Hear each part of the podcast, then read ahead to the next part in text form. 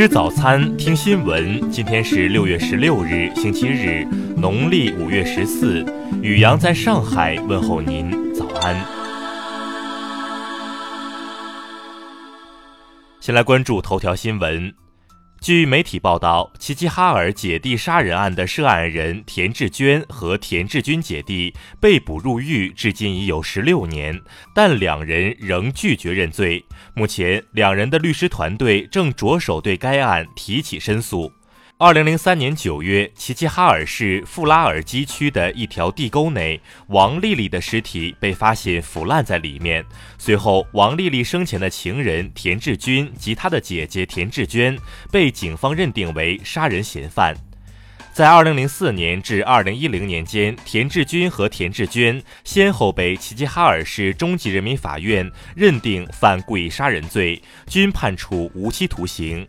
期间，该案又被黑龙江省高级人民法院先后四次撤销原判，发回重审，直至二零一一年，二人再次被判犯故意杀人罪，判处无期徒刑。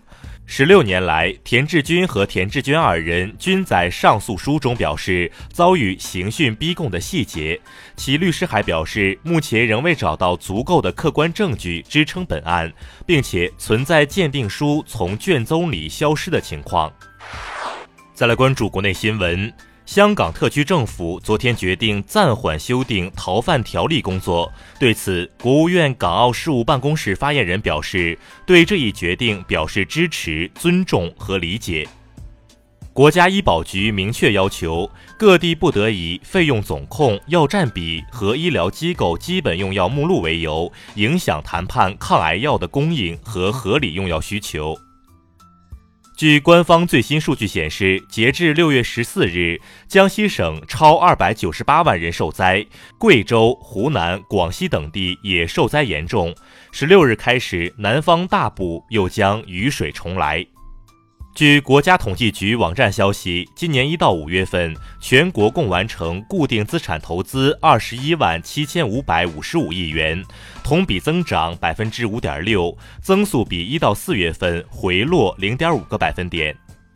对于脱离中国国民党参选台湾地区领导人的传闻，台湾地区立法机构前负责人王金平昨天公开予以否认，并强调这是误传，未来要帮国民党翻转台湾。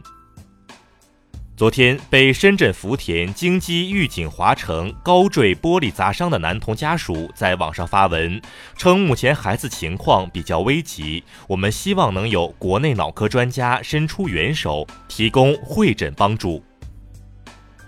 中车长春轨道客车股份有限公司主任设计师、高级工程师王雷昨天表示，时速四百公里高速动车组今年年底将下线真车，之后将在国内铁路线上试验。我国蜘蛛分类学家在云南发现了一蜘蛛新种，并将其命名为仙岛板蟹蛛。再来关注国际新闻。德国警方十五日在首都柏林市中心拆除一枚二战时期遗留的炸弹，周边约三千人被疏散。当地媒体表示，现阶段估计仍有约三千枚未爆炸弹埋在城市地下。调查数据显示，在美国二零二零年总统选举中，准备投票给民主党人拜登的选民人数比现任总统特朗普多百分之十以上。国际刑警组织发布公告说，在发布今年四月斯里兰卡爆炸袭击相关嫌疑人的红色通缉令后，一名主要嫌疑人日前已被抓获，并于十四日被引渡到斯里兰卡。土耳其总统埃尔多安十四日警告说，如果叙利亚政府军继续攻击土耳其军方在叙利亚伊德利卜省的观察点，土方不可能保持沉默。肯尼亚警方十五日说，一辆警车当天在该国东北部靠近索马里边境地区遭简易爆炸装置袭击，造成十二名警察身亡，一名警察重伤。阿曼湾两艘游轮遇袭事件正持续发酵。面对美国对伊朗的指责，德国外交部长马斯十四日表示，美方提供的视频不足以证明伊朗是游轮袭击的幕后黑手。伊朗总统鲁哈尼表示，除非伊核协议其他签署国释出明显积极信号，伊朗将继续减少履行部分协议承诺。报告显示，因比特币用电所造成的温室气体排放量与整个拉斯维加斯或德国汉堡市几乎一样，降低比特币对环境造成的污染已刻不容缓。再来关注社会民生新闻。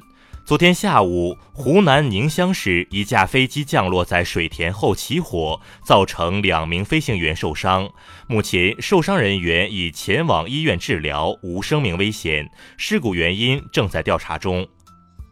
十四日晚，四川达州一小区发生一起小孩坠楼事件，初步查明其负有重大作案嫌疑，目前已被警方控制。十四日晚，有爆料称，山东沂水一女司机驾车时被绑架，随后发生交通事故后，嫌疑人趁乱逃跑。当地警方昨天表示，此事是否为绑架尚未定性，目前嫌疑人仍在逃，警方已确认其身份。十二日，上海一男子陈某在辅导一名十七岁女学生功课时，有搂抱、亲吻等不端行为。目前，陈某因涉嫌强制猥亵罪被刑拘，案件正在进一步侦办中。因看破冰行动入戏太深，浙江温岭一男子王某近日竟然假报警十七次，由于严重扰乱了正常的接处警秩序，目前王某被处以行政拘留七日，并罚款二百元。再来关注文化体育新闻。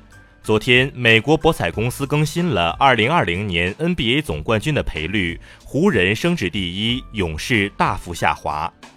中超联赛第十三轮的两场比赛昨晚分别进行，最终河北华夏幸福1比0战胜大连一方，武汉卓尔4比1逆转广州富力取胜。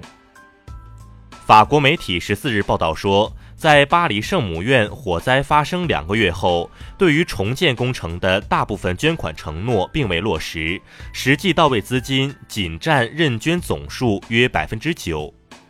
林超贤新片《紧急救援》定档明年春节档，该片为首部聚焦海上救援题材的华语电影。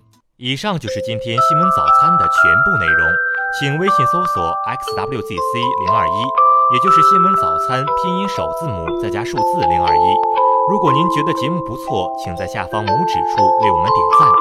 一日之计在于晨，新闻早餐不能少。咱们明天不见不散。